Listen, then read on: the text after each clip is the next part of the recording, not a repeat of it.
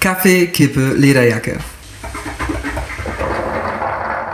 Herzlich willkommen bei Kaffee, Kippe, Lederjacke, dem Podcast von Menschen, die mit Menschen arbeiten. Und ich habe heute einen Menschen bei mir, der äh, durchaus mit vielen Menschen arbeitet. Ähm, du wirst dich gleich vorstellen und vielleicht erzählen, was du so machst. Ähm, vorweg kann ich sagen, ähm, dass du kein Sozialarbeiter bist. Also, ne, ich habe am Anfang gedacht, so, boah, ich mache diesen Podcast hier nur über Sozialarbeiter. Und dann habe ich mir gedacht, so, boah, eigentlich ist das auch eine Kacknummer, so, ne, weil, keine Ahnung, es gibt so viele Leute, die tatsächlich auch mit Menschen arbeiten, die jetzt nicht Sozialarbeiter von Profession sind, so, und ähm, die trotzdem irgendwie ja, manchmal oder an vielen Stellen, glaube ich, auch den gleichen Job machen. So. Und deswegen, ähm, um uns darüber ein bisschen aufzuklären und zu gucken, ähm, ob das das gleiche ist oder ob es ähnlich ist, wo es Überschneidungen gibt, wo nicht, ähm, bist du heute hier und erzählst ein bisschen und ähm, willst auch nochmal die menschliche Seite, boah, long story short, herzlich willkommen. Einen wunderschönen guten Abend.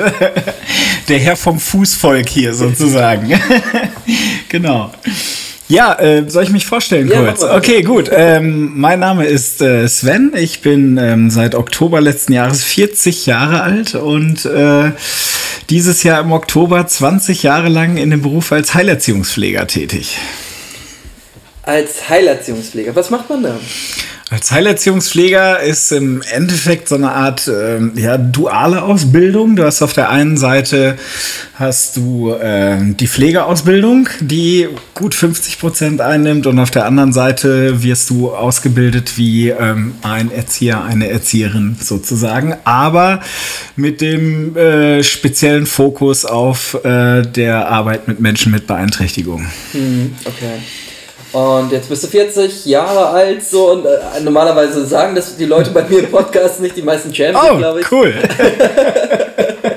ich schäme mich nicht für mein Alter. ähm, wie lange machst du das schon? Äh, ja, dieses Jahr im Oktober sind 20 Jahre tatsächlich. Ei, ei, Richtig. Ei. Ich bin äh, ein klassischer Hängenbleiber, wie es so bei uns in den Kreisen heißt. Das heißt, äh, ich weiß nicht, ob einige Hörer das noch wissen. Hier, ich weiß die Zielgruppe nicht genau, aber es gab damals den Zivildienstleistenden. äh, das musste ich damals noch machen, 14 Monate sogar auch noch. Und äh, ich habe mir damals halt gesagt, ey, ähm, wenn ich schon äh, Prinzipien habe und äh, nicht zur Armee gehe, ähm, weil ich mich selbst als Pazifisten bezeichne und mit Waffen, ich möchte nicht dran ausgebildet werden, ich möchte sie nicht halten, ich möchte sie nicht sehen, ich möchte auch keine Uniform tragen, ähnliches, dann äh, muss ich halt auf jeden Fall irgendwie was machen, was Basis hat, sage ich jetzt mal, ja, und habe dann halt gesagt, dann muss ich halt, gehe ich halt äh, in den Bereich mit Menschen zu arbeiten und äh, vor allen Dingen halt auch mit behinderten Menschen zu arbeiten einfach. Mhm. Genau. Und ähm, ja, nach der Ausbildung, also in, während des Zivildienstes, fangen wir so an, Entschuldigung, während des Zivildienstes äh, habe ich halt gemerkt, dass ich mit der Art und Weise, wie ich bin, mich eigentlich nicht großartig verstellen muss, sondern äh, irgendwo einen Draht zu den Menschen habe, mit denen ich arbeite. Ähm, Beeinträchtigungen oder Behinderungen, wie auch immer, welchen Terminus man da jetzt wählt, äh, finde ich hochspannend sozusagen irgendwie, was die Natur alles so verbrocken kann, ja, irgendwie, äh, wenn man von einem äh, äh von dem äh, von der Sichtweise eines Menschen ohne Beeinträchtigung ausguckt und ähm, nach dem Zivildienst habe ich dann ähm, ein Jahr lang als pflegerische Hilfskraft gearbeitet, weil so ein Zivildienst ging 14 Monate. Das heißt, wenn man im August angefangen hat, konnte man im, im August des folgenden Jahres keine Ausbildung anfangen, sondern ja, musste noch mal irgendwie ein Jahr rumgurken. Äh, habe dann als pflegerische Hilfskraft gearbeitet, äh, dann das Jahr drauf die Ausbildung berufsbegleitend angefangen nach der Ausbildung auch in der Einrichtung, in der ich meinen Zivildienst und die Ausbildung schon gemacht hatte, einen unbefristeten Vertrag bekommen. Habe in der Einrichtung dann insgesamt 13 Jahre gearbeitet. Vor sechs Jahren habe ich dann in die Nachtwache gewechselt, weil mir das schon immer ganz gut gepasst hat. Ich bin, ich bin Nachtmensch eigentlich, also ich gehe nie früh ins Bett oder stehe früh auf. Ähm, und ähm, ja, äh, Nachtwache auch, weil ich damals einen Burnout gehabt habe vor sechs Jahren. Ich hatte einen Klinikaufenthalt mit äh, fünf Wochen Psychosomatik in St. Peter-Ording in der Strandklinik. Äh, ja, und äh, jetzt nach sechs Jahren wechsle ich wieder und äh, gehe in den äh, Kita-Bereich. Okay, das genau. heißt, ja, schon ganz schön viel hinter dir irgendwie, ne? Jo. Mann, Mann, Mann, so einiges, richtig, richtig. Was würdest du sagen, so jetzt 20 Jahre Berufserfahrung, sechs Jahre Nachtbereitschaft, 13,5 Jahre Wache, Nachtwache. Nacht, Wache. Ich habe nicht geschlafen, okay, genau, richtig, ist, ist auch rein abrechnungstechnisch was ganz anderes. Nein, aber auch so, bei einer Bereitschaft schläfst du und musst ja. los, wenn einer klingelt, bei einer Nachtwache bist du... Äh, darfst du nicht schlafen. Mhm. genau, richtig. Ähm, ja, wie, wie, ist das? Was machst du denn die ganze Nacht? Also, wie, wie ist so dein, dein ja, normaler Arbeitstag? Also, wahrscheinlich gibt es keinen Arbeitstag, der so, oder Arbeitsnacht, die so ist wie die andere, aber so, der, der, der, die klassische Nacht, wie sieht die aus? Ähm, die klassische Nacht sieht so aus, dass ich um 21.45 Uhr zum Dienst komme, ähm, den übelst gestressten Spätdienst noch mitkriege, der mit mir eine Übergabe macht und äh, mir alle Schandtaten erzählt, die so tagsüber passiert sind. Und ähm, ja, ich bin dann ab 22 Uhr, bin ich A, zuständig für, alleine zuständig für 24 Bewohnerinnen und Bewohner mit geistigen, körperlichen und schwerst Mehrfachbehinderungen, die auf äh, drei Gruppen wohnen, a acht Personen. Und äh, im Endeffekt fange ich äh, nach einer kurzen Kippe, äh, fange ich dann äh, direkt an und habe so meinen Turn. Also ähm, ich habe von vielen Leuten irgendwie Vorurteile gehört, ja, Nachtwache so, du wäschst Wäsche, bügelst ein bisschen und äh, morgens um sechs gehst du halt wieder nach Hause. das ist halt gar nicht. Also wir haben ähm, je nach Grad der Beeinträchtigung ist halt auch der Pflegegrad höher und mhm. nachts kümmere ich mich halt überwiegend um Pflege. Das heißt, äh, stumpf gesagt, vollgeschissene Windeln, vollgepinkelte Windeln. Ich muss äh, Menschen lagern, von links nach rechts, von oben nach unten und so weiter und so fort. Ähm, da habe ich gewissen, bei jedem Bewohner sozusagen gewissen Turnus, den ich abarbeiten muss. Und äh, ich sage jetzt mal, die freie Zeit dazwischen mache ich dann tatsächlich auch meine Waschmaschine an. Oder wenn mir langweilig ist, was nicht oft vorkommt, bügele ich auch mal. Aber ähm, ja, der Turn ist schon ordentlich. Ich bin eigentlich im Endeffekt stündlich auf Tour hm. plus das, was halt noch anfällt ähm, an Alarmen, die reinkommen sozusagen. Also sprich, jeder unserer Bewohner und Bewohnerinnen hat eine Klingel am Bett und äh, wenn akut irgendwie was ist, muss ich halt auch noch laufen. Hm. Okay, das heißt viel ja, so an Pflege, was du da berichtest. Ja, ja, richtig, genau. Und äh, ja, das ist, mich im, das ist im Endeffekt auch das, was mich jetzt zuletzt gestört hat, weil äh, ich so äh, doch irgendwo in mir auch so den Pädagogen habe, der halt wirklich gar nicht mehr rausgekommen ist. Ich liebe es, in Gruppen zu arbeiten, in großen Gruppen, auch mit, mit jungen Menschen, mit jungen Kindern, ähnliches. Und ähm, ja, der Pflegeaspekt hat so die letzten ich würde mal sagen, drei bis vier Jahre massiv überhand genommen, mhm. auf jeden Fall. Also ich komme aus meinen Gummihandschuhen nachts eigentlich nicht raus. Okay. Ja.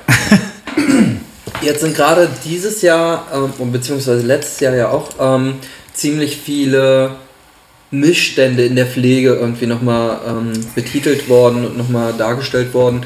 Ähm, Würdest du es bei dir auch so sagen? Also ist die Art der, äh, oder ist so dein Arbeitsfeld davon auch betroffen? Äh, definitiv und massiv, auf jeden Fall. Ähm, ich finde halt immer, also grundsätzlich, wenn, wenn, wenn du die Diskussion anstößt, ähm, ich finde, dass manchmal die Berichterstattung in den letzten Jahren ein wenig heftig gewesen sind, weil teilweise sehr einseitig und im Endeffekt nur auf die individuellen Fehler sozusagen, die von Krankenpfleger X oder äh, Heilerziehungspflegerin Y gemacht worden sind oder ähnliches. Ähm, meiner Meinung nach hakt das komplette System mhm. einfach. So, ähm, die Große Koalition hat letztes Jahr einen Koalitionsvertrag unterschrieben, wo Jens Spahn uns irgendwie 8000 neue Stellen äh, für den Pflegebereich versprochen hat. Das ist, äh, das Ding hat keine Hand und keinen Fuß. Das ist, äh, äh, wie soll man 8000 Leute dahin stecken, wo eh kaum Geld hingeht, wo es eh schlecht bezahlt ist, wo die Ausbildung im Endeffekt schon, wenn man sich anguckt, äh, gerade im Behindertenbereich arbeiten zum Beispiel auch sehr viele Erzieherinnen und Erzieher. Wenn man sich anguckt, dass in einigen Bundesländern in Deutschland die Erzieherinnen und Erzieherausbildung sogar Geld kostet, ja, also mhm. sprich, man entscheidet sich schon dafür, in einen Beruf zu gehen, der, wo man erstmal ausgeht, dass die Bezahlung halt nicht die eines Bankangestellten oder ähnlichem ist, sondern vielleicht auch mit einer gewissen Überzeugung. Und äh, dann muss man dafür auch noch zahlen. Oder wie in meinem Fall zum Beispiel die drei Jahre Ausbildung, die ich gemacht habe. Das war eine berufsbegleitende Ausbildung. Das ist äh, auch eher die Ausnahme, weil die Ausbildung zum Heilerziehungspfleger eher schulisch ist. Mhm. Und ähm, Grundvoraussetzung dafür war, dass ich eine halbe Stelle in einer Einrichtung für Menschen mit Beeinträchtigung mhm. habe. Bei einer halben Stelle ungelernten Kraft das ist TVÖD, kann man im Internet nachgucken. Zu der Zeit, wo ich es auch gemacht habe, ich habe 750 Euro netto im Monat gekriegt. Mm, okay. so, über drei Jahre. Naja, ja, da hat sich nicht nach oben verändert, ähnliches, ja. Zu viel irgendwie, um zu Hause komplett auszuziehen oder jetzt wirklich auch vielleicht mal ne, so im Sinne der Adoleszenz und äh, Abspaltung von den Eltern wirklich mal einen Cut zu machen. Da muss ich meinen Eltern auch immer noch danken, dass sie mich in den drei Jahren echt immer wieder gepusht haben und äh, mir dann auch irgendwann die eigene Butze äh, ne, ermöglicht haben und so weiter und so fort. Und solange man das nicht attraktiver macht, ja, also äh, das jetzt sozusagen als Anfang dieser ganzen Geschichte, die Ausbildung und dann aber halt auch äh, Missstände in Dienstplänen und ähnlichem und die daraus resultierenden Fehler, ja, dann mhm. haben wir diesen Pflegenotstand auch definitiv in Wohnstätten für Menschen mit Beeinträchtigungen. Und ich würde halt auch sagen, ich kenne halt auch noch sehr viele Menschen, äh, die aus der Pflege kommen, die aus anderen Berufszweigen halt auch noch kommen, Krankenpflege, ähnliches. Und äh, es ist miserabel, ganz klar. Okay. Das heißt, ähm, ja, so wie irgendwie das, was relativ viele Sa Menschen sagen, die mit Menschen arbeiten, ja, dass irgendwie zu wenig Geld irgendwie da ist, ja. ist immer so eine Misswirtschaft ist, so weil man eigentlich immer so einen Mangel verwaltet und einfach immer irgendwie mit viel zu wenig Mitteln irgendwie viel zu viel machen sollte, machen könnte, machen wollen würde irgendwie. Ja. Richtig. Es ist alleine eine Finanzierung für, sein, für seine Wohnstätte mit Beeinträchtigung, ist im Endeffekt ganz einfach erklärt. Du sagst, ähm, jetzt wie zum Beispiel in unserem Fall, du hast 24 Menschen mit Beeinträchtigung, 24 Betreuungsplätze diese 24 Leute sind bei dir, die haben jeweils eine Pflegestufe. Für diese Pflegestufe gibt es Geld und von diesem Geld kauft sich oder äh, stellt das Wohnheim, der Arbeitgeber, wie auch immer, die Pflegekräfte ein, die sie davon bezahlen kann. Mhm. Deshalb vielleicht auch die Frage an Jens Spahn, wie sollen da 8000 neue dabei kommen? Sollen unsere Menschen mit Beeinträchtigungen noch schlimmer beeinträchtigt werden, also sprich noch heftigere Pflegestufen kriegen, damit das bezahlt werden kann? Oder fließt zu dem Versprechen von 8000 neuen Kräften, wir wissen ja jetzt, dass wir irgendwie bei 42 oder 45.000 Kräften de facto sind, ja, ähm, dann muss zusammen Versprechen halt auch irgendwie entweder eine andere Finanzierung der, des ganzen Bereiches folgen oder halt Direktmittel, die einfach mhm. losgemacht werden können. Ja, dass man das attraktiv machen kann und dass überhaupt Leute reinkommen können in diese Geschichte. Okay, und trotzdem erzählt sie jetzt so, also bei aller Kritik, ja. die durchaus berechtigt ist an vielen Stellen, bist du ja jetzt auch 20 Jahre lang im Beruf so, ne? Und mhm. ich glaube, es gibt auch einige Dinge, also wenn man ähm, die Hörer da draußen können dich leider nicht sehen, aber ich, äh, ich sehe es so auch im Vorgespräch und jetzt. Ähm, immer wenn du so von deinem Beruf erzählst, äh, sehe ich so ein Funkeln in den Augen. So. Ich glaube, du machst es tatsächlich ganz gerne, oder? Ja, sicher, klar. Sonst wäre ich nicht seit 20 Jahren in dem Beruf. Äh, was du halt äh, einfach mit Geld oder ähnlichem nicht aufwerten kannst, sind äh, Momente in den 20 Jahren, die, die einfach auf zwischenmenschlicher Basis sind. Ja, so. Ähm, ich habe zwar einen Arbeitgeber, ich arbeite in meiner Einrichtung nach einem Konzept, was in irgendwer, sich irgendwelche schlauen Leute irgendwann mal ausgedacht haben, aber ähm, in dem, wie ich tagtäglich arbeite, bin ich autonom und mhm. da weiß ich, also das soll nicht eitel klingen oder ähnliches, aber ich weiß, dass ich gut darin bin und das ist das, was mich an meinem Beruf hält einfach. Ja, so das sind zwischenmenschliche Geschichten irgendwie, wo man Menschen hilft, wo eine Beziehungsgestaltung auch irgendwann, also ich kenne Bewohner tatsächlich jetzt seit 19 Jahren fast irgendwie äh, und äh, wo das weit über, wie heißt es immer so schön, die professionelle Beziehungsgestaltung hinausgeht, weil man einfach in 19 Jahren so verdammt viel zusammen durchgemacht hat. Das, das glaube ich. Richtig, genau. Und äh, ich denke, jeder, der auch irgendwie, jede und jeder, der in diesem Bereich irgendwann mal gearbeitet hat, kann das halt auch nachvollziehen. Genauso wie äh, viele Leute sagen, oh, Pflege und oh, ne, eine vollgeschissene Windel, das könnte ich ja nicht oder ähnliches. Ich sag euch, jeder kann's, ja, weil die ersten fünf tun noch weh, die sind ekelhaft, ja. Aber ich möchte nicht wissen, wie viele bestimmt schon Millionen ich jetzt in meinem Leben gewechselt habe. Irgendwann ist es scheißegal. Irgendwann merkst du es halt nicht mehr. Ja, das ist, es gehört dazu. Es ist menschlich. Und mhm. genau äh, das Menschliche ist das, was mich an dem Beruf halt auch einfach weiterhält. Das habe ich auch überlegt, so, ne? Also, als du vorhin irgendwie zum ersten Mal das Wort Windeln gesagt hast, so, ne? Da Entschuldigung, Inkontinenzvorlage. genau.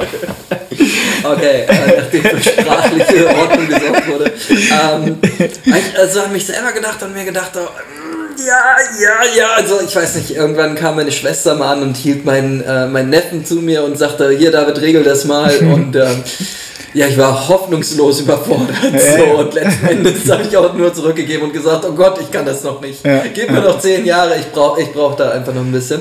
Wie war das für dich so am Anfang? Wie bist du da reingekommen? Was ganz ehrlich eiskalt reingeworfen worden. Ich weiß, mein, äh, mein erster Tag Zivildienst, in dem ich gearbeitet habe, äh, das war der 4.10.1999, ich weiß es noch relativ genau, weil es mein Geburtstag gewesen ist, ähm, bin ich in diese Wohnstätte gekommen, in der ich damals gearbeitet habe. Und äh, es war die Situation, dass in ähm, einer Gruppe die eigentliche Fachkraft in der Gruppe langzeitkrank geschrieben war was übrigens auch noch ein Phänomen ist, was gerade in dem Bereich halt auch sehr oft vorkommt. Ähm, was ich auch am eigenen Leib habe mitkriegen müssen, also sprich in die Richtung Burnout und ähnliches. Und ähm, ja, es war in, der ersten, in den ersten 14 Tagen im Endeffekt guckst du dir an, wie es geht und dann probier es aus. Mhm. so, das hat mir dann natürlich nach dem Zivildienst auch geholfen, weil ich gerade so in der Ausbildung, da waren jetzt sehr viele Menschen halt, die vielleicht gerade mal ein Vorpraktikum hatten mhm. oder mal hospitiert hatten oder ähnliches. Und ich kam halt schon wirklich aus 14 Monaten Pflege. Und ähm, was sehr schön gewesen ist, vielleicht aber auch nicht rechtens, weil ich als Zivildienstleister der vielleicht nicht auf den Kopf gefallen ist, halt auch relativ viel Verantwortung relativ schnell übernommen habe habe ich im Endeffekt nach vier Wochen eine eigene Gruppe komplett geleitet. Ach krass. Ja, hm. weil, wie gesagt, Personalsituation war beschissen. Alle haben sich gefreut, ey, der kann das, ja, so, da brauchen wir uns nicht drum kümmern. Ja, und äh, mach mal. Und so bin ich im Endeffekt reingekommen. Also, hm. ähm, von meiner Bildung oder ähnlichem davor. Ich habe normal mein Abitur gemacht, hatte auch keinen Erziehungswissenschaften äh, ähm, Leistungskurs oder ähnliches gehabt. Ja, das war bei mir Grundkurs und das habe ich somit durchgezogen. Und ähm, ja, wie gesagt, was ich aber halt gemerkt habe, war ähm, mit, mit einer gewissen Ehrlichkeit und auch mit, was ich den Kollegen und Kolleginnen von damals hoch anrechnen muss, auch mit einem, ey, nein, kann ich nicht ja, wie du mhm. mit deinem Neffen, ja, so irgendwie, das kann ich noch nicht. War bei mir halt auch so an gewissen Sachen, ja, irgendwie die Grenze ganz klar da und so, wow, Moment, mhm. ja, ich bin jetzt drei Monate in diesem Bereich, auch Zivildienstleister, nicht mal Fachkraft, so, da kann ich nicht. Oder natürlich auch ganz klar gesagt worden, okay, gut, übernehmen wir für dich, ja, mhm. so, ah, ich habe von Anfang an, ich habe Inkontinenzvorlagen gewechselt. Ich habe ähm, gebadet, geduscht, gebettet, angezogen, ausgezogen, in Rollstuhl gesetzt, äh, Ausflüge gemacht. Ähm, ja, als Heilerziehungsfähiger, wir, wir sagen immer so, ähm, auch im Kollegium, wir kennen im Endeffekt halt unsere Bewohnerinnen und Bewohner oder Klienten, je nachdem, was man da sagen möchte, kennst du rein theoretisch von der, von der Schuhgröße bis zur Krankenakte die letzten zwei Jahre so ungefähr, kennst du alles davon. Mhm. Und äh, das habe ich relativ schnell gemerkt, habe mich relativ schnell eingearbeitet. Ja. Also, wie gesagt, echt ins kalte Wasser. Ich wusste nicht wirklich, was mich erwartet. Wie gesagt, ich hatte diese tollen Grundsätze. Wenn ich Kriegsdienstverweigerer bin, dann mache ich auch was für die Gesellschaft, dann gebe ich auch was zurück während meines Zivildienstes und ja, dann stand ich da. Also echt wirklich so blauäugig reingeschlittert, so die ganze ja, und Sache. Drin geblieben. Und drin geblieben, ja, ja. kann, ich nicht, kann ich nicht von der Hand weisen. genau. Stark. Ähm, würdest du uns noch ein bisschen was über die Wohngruppe erzählen? Also, ähm, du hast gesagt, 24 Leute wohnen da? Ja, zurzeit in der Wohnstätte, in der ich arbeite, 24 Menschen mit geistigen, körperlichen und äh, schwerst Mehrfachbehinderung. Und ähm, dann haben wir bei uns in der Einrichtung noch eine äh, Tagesbetreuung, eine Übermittagbetreuung, ähm, was auch noch nicht so gang und gäbe ist. Ähm, das muss man jetzt, müsste ich ein bisschen ausholen, das muss man geschichtlich sehen. Ähm, die Nationalsozialisten haben ja damals ein massives Euthanasieprogramm gehabt und ähnliches. Mhm. Ähm, das heißt, in der Zeit vor Ende des Zweiten Weltkriegs ähm, sind sehr viele oder fast eigentlich alle Menschen mit Beeinträchtigungen, also gerade so äh, wirklich sichtbare Beeinträchtigungen wie Trisomie 21 oder Spastiken oder körperliche Beeinträchtigungen wirklich radikal ausgemerzt worden, richtig, zum Kotzen. So, ähm, ich war vorletztes Jahr in Auschwitz, habe auch unter dem Aspekt mir Auschwitz angeguckt. Es ist grauenvoll. Mhm. Da will ich gar nicht in die Tiefe gehen. Das heißt, wir haben sowieso erst vor einigen Jahren plötzlich vor dieser Challenge gestanden. Es gibt Menschen mit Behinderung, die in Rente gehen. Mhm ja, die das 65. Ja. Lebensjahr erreichen. Ja, ähm, vorher hervorragend in Einrichtungen, in, in Werkstatteinrichtungen auch gearbeitet haben. So, was machen wir jetzt mit denen? Mhm. Vom Gesetzgeber her müssen die nicht mehr arbeiten, ja.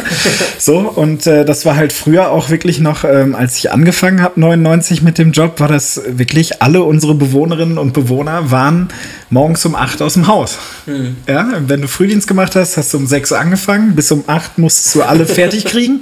Ja, 8 Uhr kam der Bus, hat die Leute zur Werkstatt gebracht und dann war Sense, bis auf die Leute, die vielleicht halt Arzttermine hatten oder mhm. krankgeschrieben waren oder Urlaub hatten oder ähnliches. Aber es war plötzlich eine neue Zielgruppe da, die halt morgens um 8 nicht mehr weg mussten. Und was macht man mit denen, bis der Spätdienst um 15 Uhr wiederkommt? Ja, so. Mhm.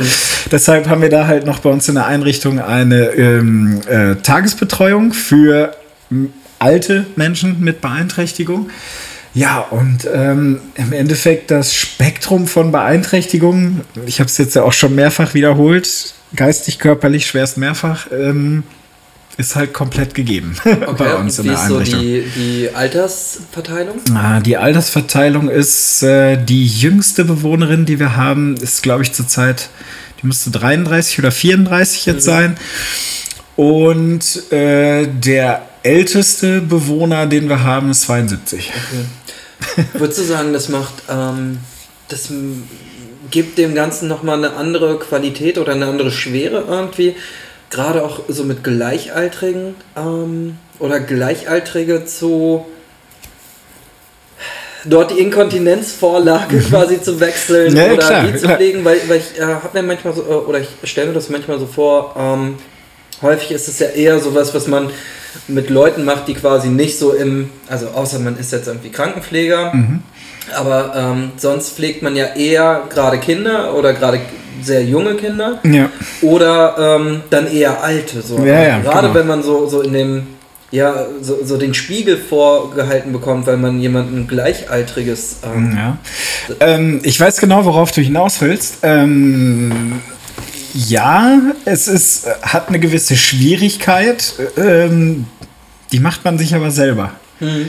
Glaube ich. Das weil ähm, du halt, also ich habe da wirklich tatsächlich auch aus den letzten sechs Jahren in der Einrichtung, in der ich Nachtwache mache, habe ich einen ähm, Klienten, der nur eine körperliche Beeinträchtigung hat, die aber halt so stark, dass er komplett alles abgenommen mhm. bekommen muss, ja. Also man macht alles stellvertretend für ihn, ja. So, äh, man setzt ihn auf die Toilette, hast du nicht gesehen, der hat einen Rollstuhl, den er so zwar noch mit dem Daumen bewegen kann, ja, aber wo man halt auch ja, äh, schon mal nachhelfen muss, weil er nicht so ganz um die Ecke kommt, ähnliches. Und da lebt aber im Endeffekt rein vom Kognitiven halt ein nicht beeinträchtigter Geist drin, ja, mhm. so, und der ist jetzt, ich bin 40, er ist 38, so, und ähm, absolut Fußball begeistert, äh, Fußball wissen wie sonst was, ein knaller Humor, er wartet halt auch grundsätzlich immer noch bis ich zum Dienst komme, weil er weiß, dass wir, er hat ein Sky-Abo und äh, ich selbst als Fußballfanatiker nutze das dann ganz gerne aus, vielleicht auch noch ein halbes Stündchen während der Pflege irgendwie ne, äh, Fußballspiel oder ähnliches zu gucken. Ja, und äh, der im Endeffekt einfach ähm, rein kognitiv auf dem gleichen Niveau wie du ist, aber gefangen halt in einem Körper, mit dem er böse gesagt nichts anfangen kann. Ja, mhm. so. Äh, von daher ist das schon schwer. Da denkst du halt auch, Mensch, ey, ne, hätte er diese Behinderung jetzt nicht, dann würde ich ihn nächste Woche mit zum Fußball nehmen. Wir würden ein Bierchen zusammen trinken, danach noch irgendwie ne, eine Curry essen und alles wäre gut, ist aber alles bei ihm mit massiven Schwierigkeiten zu ähm, äh, verbunden.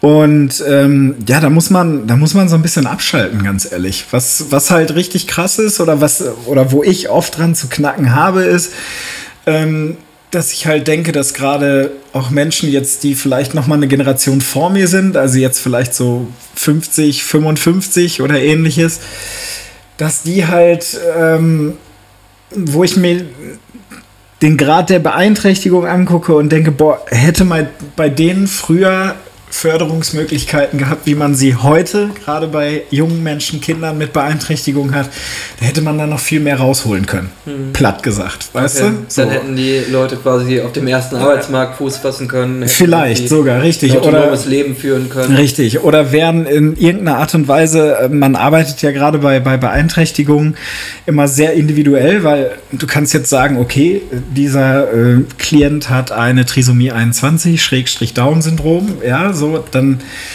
hat er gewisse Merkmale, die dazugehören, aber jede, jede Behinderung ist komplett individuell ausgeprägt. Ja? Mhm. So, und man geht halt heutzutage, gerade auch als äh, Heilerziehungspfleger, versucht man den Mensch ganzheitlich zu sehen und auf jeden Fall immer äh, nicht defizitorientiert, sondern das, was er kann, in den Vordergrund mhm. zu stellen. Und wenn ich mir denke, dass ich habe da so einige Sachen im Kopf halt, dass man zum Beispiel, wenn man sieht, dass ein Mensch mit Down-Syndrom äh, Schwierigkeiten da und da und da hat, aber ein wahnsinniges musisches Talent. Ja, so dass der Melodien aufnehmen kann, irgendwie in zack, 0, nichts, ja.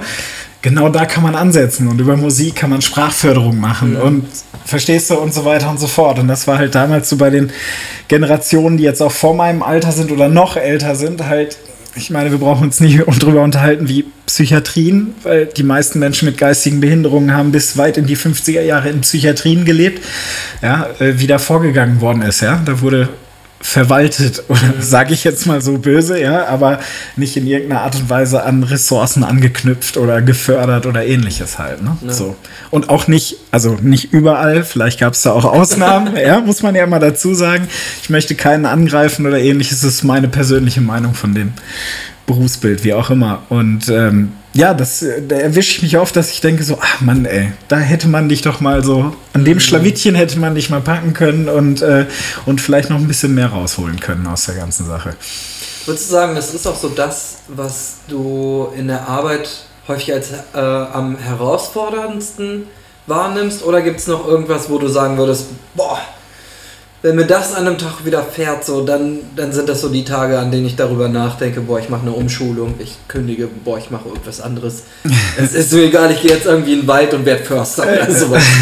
Das habe ich tatsächlich echt noch nie gehabt und ähm, ich muss auch ganz ehrlich sagen, dass ich in den ganzen fast 20 Jahren, die ich jetzt in dem Beruf bin, äh, eigentlich auch nie an, an ähm, Behinderungsbildern oder Ausprägung von Behinderungsbildern gescheitert bin, sondern was mich dann wirklich eher dazu veranlasst hätte, wären halt wirklich diese Missstände wie Dienstplan total beschissen gestrickt. Ja, so, äh, ich äh, hätte eigentlich nur drei Nächte gehabt, muss aber verdammt nochmal schon wieder fünf Nächte machen und so weiter und so fort. Das Berufsbild an sich ist bis heute genau das Richtige, was ich mir ausgesucht habe. Okay, stark. Ja. Also vollkommen aus Überzeugung. ja, vollkommen aus Überzeugung. Ja, definitiv, definitiv. Um, ähm, jetzt war es ähm, so, dass ich mich viel mit äh, Menschen unterhalten habe, die in der Jugendhilfe tätig sind. So. Mhm. Ähm, und Jugendliche manchmal auch zu ja, kreativen äh, Verhalten neigen irgendwie. Ähm, ich kann mir vorstellen, dass Menschen mit Beeinträchtigungen, weil sie manchmal oder ähm, es gibt ja Menschen mit Beeinträchtigungen, die so diese gesellschaftliche Konvention irgendwie nicht ganz so verinnerlicht haben, so ein Gefühl von Scham einfach nicht ganz so verinnerlicht haben. Ähm, was würdest du sagen, so was sind so Momente, in denen du dich irgendwie zurückholst und irgendwie aus so einem Kopfschütteln kommst und dir denkst so, warte mal, hast du das jetzt gerade wirklich getan oder? Hat er es wirklich getan? Hat er.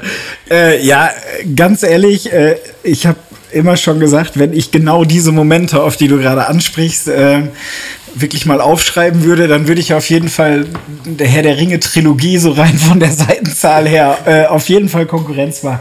Nein, klar. Ähm, ich finde es schön ausgedrückt, dass du sagst, äh, wo Menschen mit Behinderung vielleicht äh, gesellschaftliche Konventionen übertreten, weil ähm, wenn wir die Frage von davor nochmal dabei nehmen, ist das halt auch im Endeffekt im Endeffekt immer noch das, was ich feiere an dem Beruf.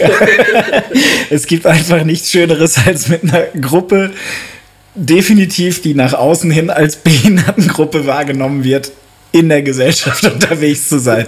Ähm, ein so ein Ding, jetzt rein gesellschaftlich, wir können da gleich auch noch wirklich weitergehen irgendwie, äh, vielleicht auch in den Bereich Sexualität, der massiv vernachlässigter Bereich in dem Teil, äh, in dem Gebiet ist. Aber ähm, musst dir vorstellen, wir waren, äh, wir sind jedes Jahr mit unserer Wohnstätte nach Cuxhaven gefahren. Klassischer ne? Urlaubsort. Und ähm, na, wie das so ist, dann fährst du halt mit der ganzen Wohnstätte weg, bis zu vier Betreuern, hast halt alle da. Und äh, wir haben halt immer irgendwie versucht, auch äh, Urlaubsmode zu vermitteln, ja, so, ey, ne, jetzt mal ganz locker und dann halt auch mal ein paar Events. So, und dann äh, war in der Kurhalle in Cuxhaven, die irgendwie, ich glaube, ich weiß es jetzt nicht genau, aber gefühlt so 1000 bis 1500 Menschen aufnehmen kann, wenn das Ganze bestuhlt ist. gab es einen Shantycore.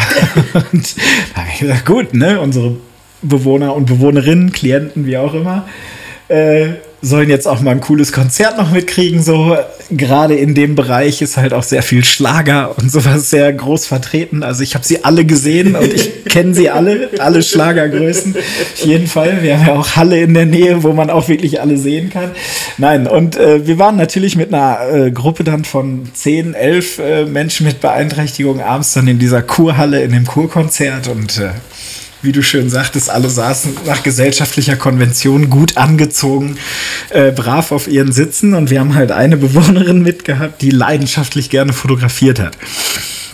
Und äh, äh, damals war es halt irgendwie mit den Digitalkameras noch nicht so, konnte sie sich auch nicht so leisten. Und sie hatte halt immer noch einen, wo Filme entwickelt werden mussten. Und naja, bei ihr auch rein vom Geld her gab es halt eine Riesenkiste, wo noch nicht entwickelte Filme drinne waren. So, ähm, das so zu ihrer Leidenschaft. Und äh, das Problem war aber, sie hat war zwar wahnsinnig gerne fotografiert, hat aber extrem schlecht gesehen. Und wir saßen relativ weit hinten in einer Reihe komplett und mitten während des Konzertes, alles saß, alles war still, lauschte den Shanties auf der Bühne. Und äh, diese Bewohnerin stand auf und äh, mein Kollege und ich versanken schon im, im Stuhl und dann, okay, was bringt sie jetzt? Aber wir haben sie halt auch machen lassen, weil wir dachten, ey, sie steht jetzt auf. Dann ist sie erstmal durch die komplette Reihe, hat alle Leute aufstehen lassen, damit sie dran vorbeigehen kann, ist dann in die Mitte zwischen diese Bestuhlung gekommen, schnurstracks zur Bühne gegangen, sich vorne auf die Stufen, die zur Bühne hochgingen, irgendwie gestellt, hat gewartet. So, und äh, der Shantycore hat sein Lied weitergebracht und irgendwann drehte sich dann der, vorne äh, stand so ein Dirigent, drehte sich dann um und meinte, ob er ihr denn helfen könnte. In der Halle war schon Gemurmel, oh mein Gott, was macht sie da, was macht sie da? Und sie sagte, ja, guten Tag, ich bin so und so, stellte sich ganz nett vor, so wie sich das gehört, und sagte, ich habe ein Problem, ich sitze da hinten und ich kriege sie nicht alle aufs Foto drauf. Und dann hat die wirklich original straight in diesem Konzert ausverkauft mit, wie gesagt, 1000, 1200, 1300 Leuten angefangen, den Shantycore nach links und nach rechts zu dirigieren, damit sie sie alle draufkriegt, hat dann ihr Foto gemacht, hat sich umgedreht, ist wieder zurückgegangen, hat einen tierischen Applaus gekriegt von der kompletten Halle. Es war der Oberhammer, die vom Shantycore haben auch richtig gut reagiert, hat sich wieder hingesetzt und war die glücklichste Person der Welt. Stark. Ende vom Lied war, eine Woche später nach der Freizeit, wir haben diesen Film, weil wir unbedingt wissen wollten, wie dieses Foto geworden ist, haben wir den anderen vorgezogen und haben ihr den entwickeln lassen. Und die Scheiße war, es war nur die obere Reihe vom Shantycore drauf gewesen. Das sind so, das sind Dinger, so, weißt du, die erzählst du auch noch in 15 Jahren Ja, halt. Ne? höchstwahrscheinlich. Richtig, Also- genau. Auch, ja, auch irgendwie, weiß ich nicht, so, du erzählst es mir und ich habe irgendwie gleich so ein warmes Gefühl ums Herz, so, weil ich mir denke, boah, was, was ist das für ein cooles Erlebnis irgendwie, wenn dann so eine komplett ausverkaufte 1500 Menschenhalle irgendwie Ja, ja. auf einmal irgendwie dir, äh, dir, dir, dir applaudiert, weil du ja, irgendwie mutig genug warst, dann Ja. auch durchzugreifen und zu sagen, ey, wisst ihr was, das ist mein Hobby, das würde ich jetzt gerne machen. Ja, So, ja. also ich meine, ey, ganz, ganz ehrlich. Mutig, Also mutig, gibt auf jeden Fall. Leute, die würden das nicht machen. Definitiv. richtig, richtig. Ja, und das ist halt, äh, ja, wir, wir waren halt, also wir sind danach auch noch äh, dann in der Vorhalle, als wir rausgegangen sind, auf die Leute sind auf uns zugegangen und wie toll und dass wir sie jetzt auch nicht davon abgehalten haben oder ähnliches, weil ähm, gerade mein Kollege, mit dem ich gerade damals gearbeitet habe und ich, wir haben uns halt einfach echt ein Fest draus gemacht, halt auch wirklich mal zu sagen, so, nee, äh, diese Person ist jetzt gerade so aufgrund ihrer Beeinträchtigung und da könnt ihr jetzt gerade mal als die Gruppe, die hier ringsrum steht und uns sieht, äh, könnt ihr mal auch damit umgehen, ja, weil sie macht ja nichts Schlimmes oder stört niemanden oder ähnliches, sondern es hat halt eher auch noch zur Belustigung beigetragen und dann im Nachhinein halt nicht nur zur Belustigung, sondern auch, dass uns viele Menschen angesprochen haben und gesagt haben, boah, Respekt, so toll, ne, dass sie diesen Mut halt hatte und so weiter und so fort. Also ja, Ja, und letzten Endes, ähm, weiß ich nicht, ist doch die Frage, inwieweit will man als Betreuer oder als Pfleger ähm, die dann auch bevormunden? Also inwieweit sage ich der Person dann, nein, das machst du jetzt nicht, weil was macht man nicht? Richtig. Wenn, wenn sie doch selber das Gefühl hat, okay, das will ich jetzt machen irgendwie, ne? Also das ist dann ja auch immer so ein, ja, so ein schwieriges Feld zwischen abwägen, nicht abwägen, so, aber ich glaube, ja, das sind so Entscheidungen, die fallen in Sekunden so und die macht man dann einfach aus, ja, aus der Haltung heraus, die man hat, glaube ich. richtig, richtig. Ich denke, die Haltung ist da ganz, äh, muss da ganz vorne sein oder ganz, ganz oben bei sein halt irgendwie. Und ähm, naja, es ist einfach, du fällst auf. Ja, so. Was ich halt immer schön finde, sind die Herausforderungen für Eltern von kleinen Kindern, wenn dann die Frage kommt, Mama, was hat der Mann? Ja, so und du dann schon innerlich ja, schon abfeierst, na komm, komm, was sagt die Mama jetzt? Was sagt die Mama jetzt? Ja? Und dann aber auch vielleicht einfach, äh, also so habe ich meinen Job eigentlich bis jetzt immer gelebt, dass wenn ich merke, die Mama kann dann jetzt gerade vielleicht nicht adäquat drauf an, äh, ne, äh, antworten, einfach selbst zu dem Kind als Vermittler hinzugehen und zu sagen, du sag mal, hast du nicht Lust, ihn das zu fragen? Was er vielleicht hat, warum er im, im, im Rollstuhl sitzt.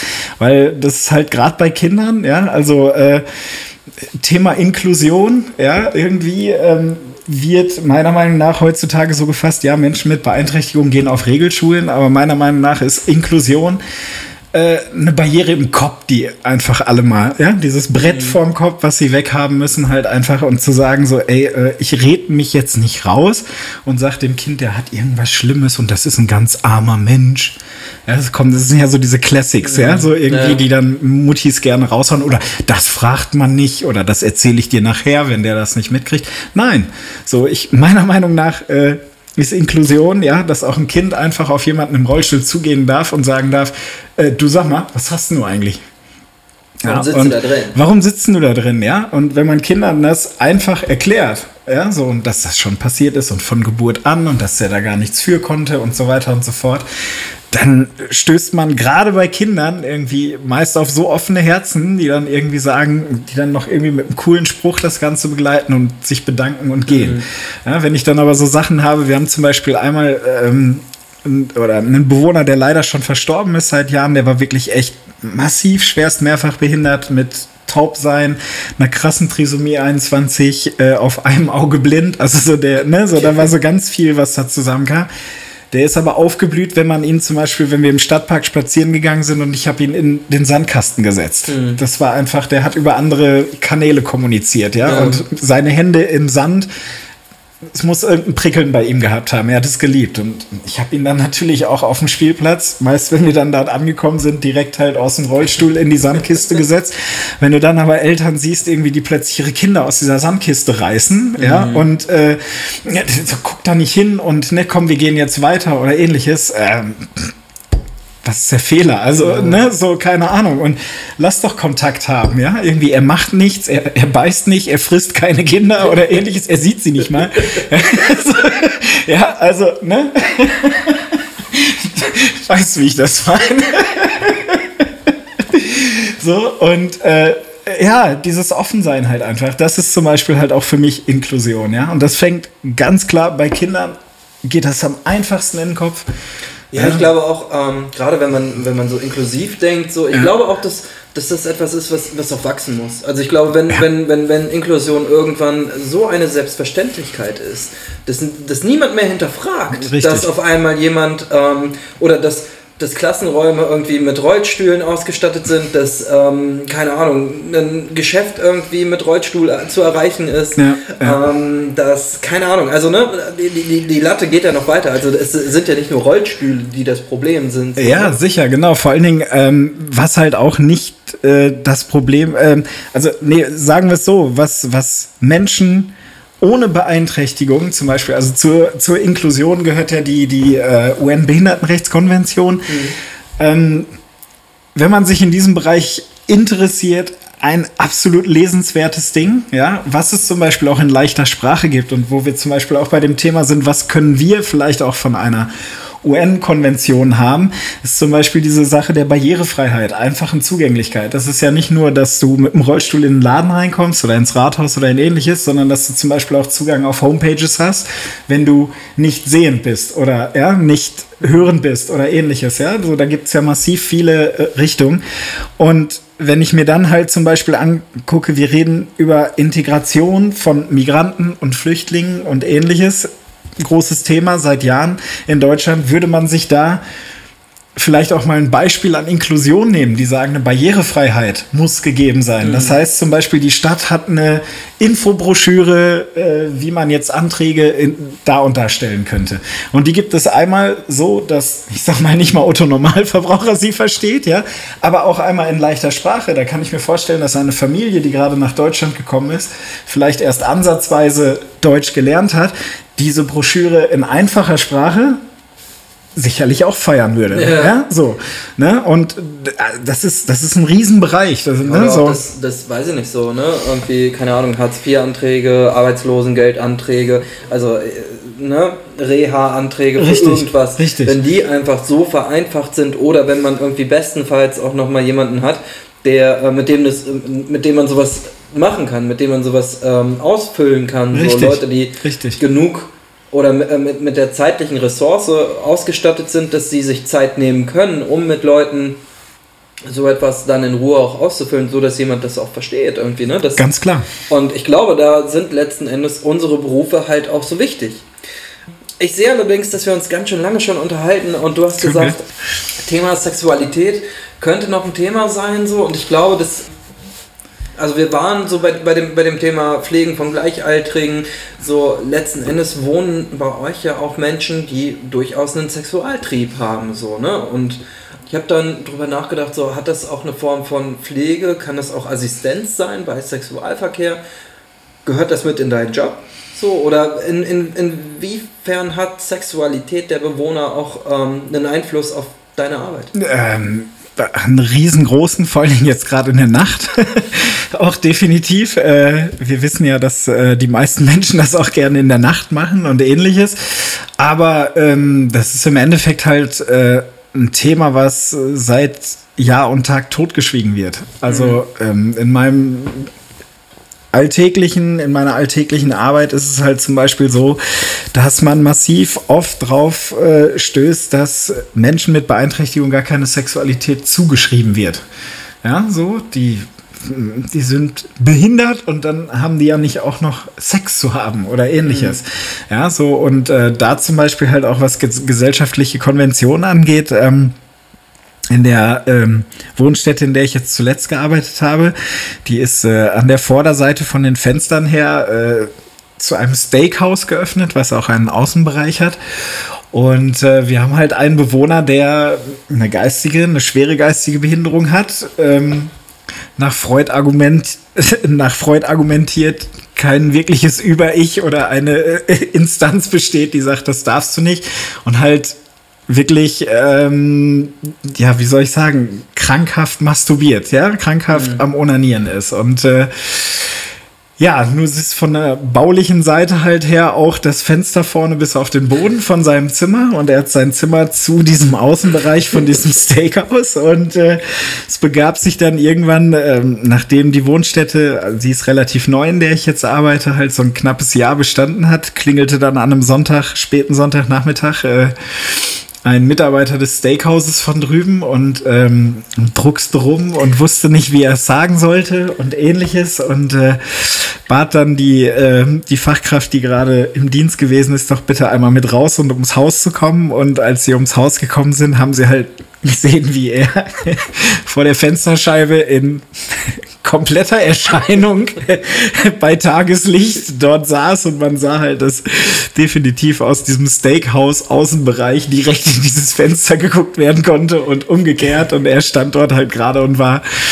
hart am Onanieren irgendwie und äh, ja, der sagte dann halt wohl noch sowas wie, äh, genau, ja, äh, also vor allen Dingen halt irgendwie, er war halt auch noch gut bestückt und er sagte dann so, ja, wenn ich mir vorstelle jetzt, äh, man hat gerade sein blutiges argentinisches Steak auf dem Teller und sieht dann halt irgendwie von äh, weniger als zehn Meter Entfernung wieder jemand sehr gut bestücktes irgendwie äh, die Fleischwurst bearbeitet ja, lustige Story. Ist halt so, aber es war halt auch wieder, derjenige hat sich nicht wirklich getraut, weil ich sag mal, wir waren direkt von Anfang an neben diesem Steakhouse. Von Anfang an hat dieser Bewohner dort gewohnt in diesem Zimmer.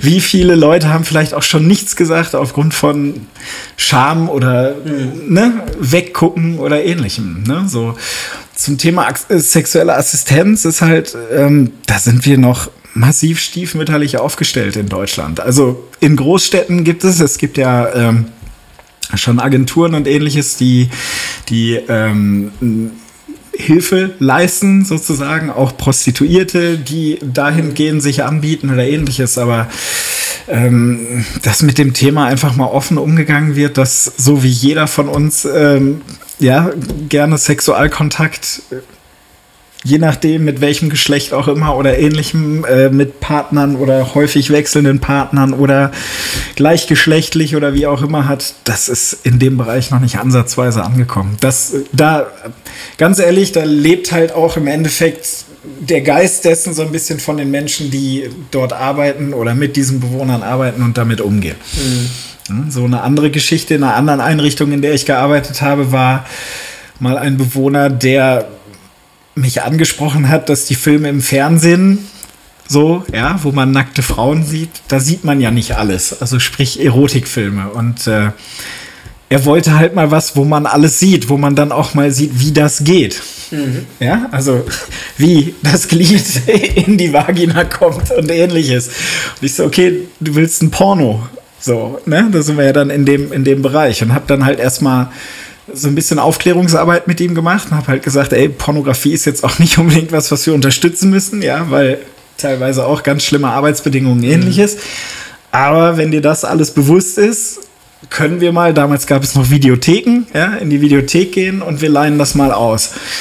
So, und dann haben wir das gemacht und das hat zum Beispiel damals für einen riesen Eklat gesorgt. Also, äh, ne, inklusive, ich musste bei Hausleitung antreten und so weiter und so fort. Und wo ich aber auch meinen Standpunkt ganz klar gesagt habe und gesagt habe, so, ey, jede, jeder von uns, der Bock drauf hat, setzt sich an seinen Rechner, geht ins Internet und wird zugeschmissen damit, ja. Teilweise nicht mal, äh, wenn du willst, also wenn du nicht mal willst, dass sich irgendwelche Pop-up-Fenster öffnen oder irgendwie was. Ja, da ist massiver Kontakt halt irgendwie und wenn er das jetzt möchte, dann ermögliche ich ihm das. Ich habe mhm. das natürlich auch noch mit der rechtlichen Betreuung abgesprochen. Die war Gott sei Dank auch cool drauf und hat gesagt, klar, mach das. Ende vom Lied, ich habe es durchgekriegt, dass er einen Videotheksausweis gekriegt hat und halt regelmäßig in die Videothek kommen, ko gehen konnte. Es war, er war halt einfach nicht der Typ, der sich Frauen der Frauen angesprochen hätte mhm. oder ähnliches. Das war seine persönliche Sexualität. Ich finde, er hat damit niemand, also keinem zweiten oder dritten wehgetan oder irgendwie was. Er ist damit super diskret umgegangen. Ja, also bei ihm war jetzt nicht das Pornokino der, der Wunschstätte, ja, wo er irgendwie alle eingeladen hat, sondern es war sein Ding mhm. für sich persönlich. Er ist damit super gut umgegangen und Punkt. Dann brauche ich da nicht weiter drüber diskutieren. Ja. Ne? So. Ja, und letzten Endes so bei jeder anderen volljährigen Person ähm, würden wir ja auch nicht irgendwie zu Hause klingeln und sagen, hören Sie, Sie gucken dann Porno, was ist denn mit Ihnen nicht, nicht in Ordnung irgendwie? Also ja, nichtsdestotrotz so, ne? Warum sollten, sollte man das äh, einem Menschen mit einer körperlichen Beeinträchtigung quasi also ich glaube, dass diese Person es nur umso schwerer hat, irgendwie ähm, ja, einen Sexualpartner vielleicht auch zu finden. Definitiv, ja. Warum sollte man da dann sagen, so, nö, das darfst du jetzt auch nicht? Ja, richtig, ja. richtig. Wer, wer sind wir, solche Dinge zu entscheiden? So, ja, ne? ja. ja, Sven. David. was glaubst du, was wäre wichtig? Was sollte ich dich noch fragen? Was wäre wichtig? Was sollte ich dich noch fragen? Ich möchte keine Ahnung, äh, bei allem Schlimmen, was wir jetzt auch besprochen haben und ähnlichen, natürlich auch lustigen und ähnlichen, ähm, möchte ich halt trotzdem irgendwie gerade auch junge Menschen noch motivieren, kommt in diesen Job. So, gerade wenn ihr Freigeister seid, die vielleicht auch mal ein bisschen anecken wollen, ja, siehe Ausleihkarte für die Videothek, dass er sich Pornos kaufen kann, ja, ähnliches, nein, die, die, die einfach äh, die nach einer, nach einer bunten Gesellschaft streben und, und nach einer weltoffenen Gesellschaft, äh, kommt in diesen Beruf, weil je mehr wir we werden und je mehr sich vielleicht auch in diesem Beruf in, in, in, in äh, Gewerkschaften oder ähnliches, ja, oder Verbänden, es gibt einen Heilerziehungspflegerverband zum Beispiel irgendwie, der sich immer wieder engagiert, auch für die Rechte von Heilerziehungspflegerinnen und Heilerziehungspfleger.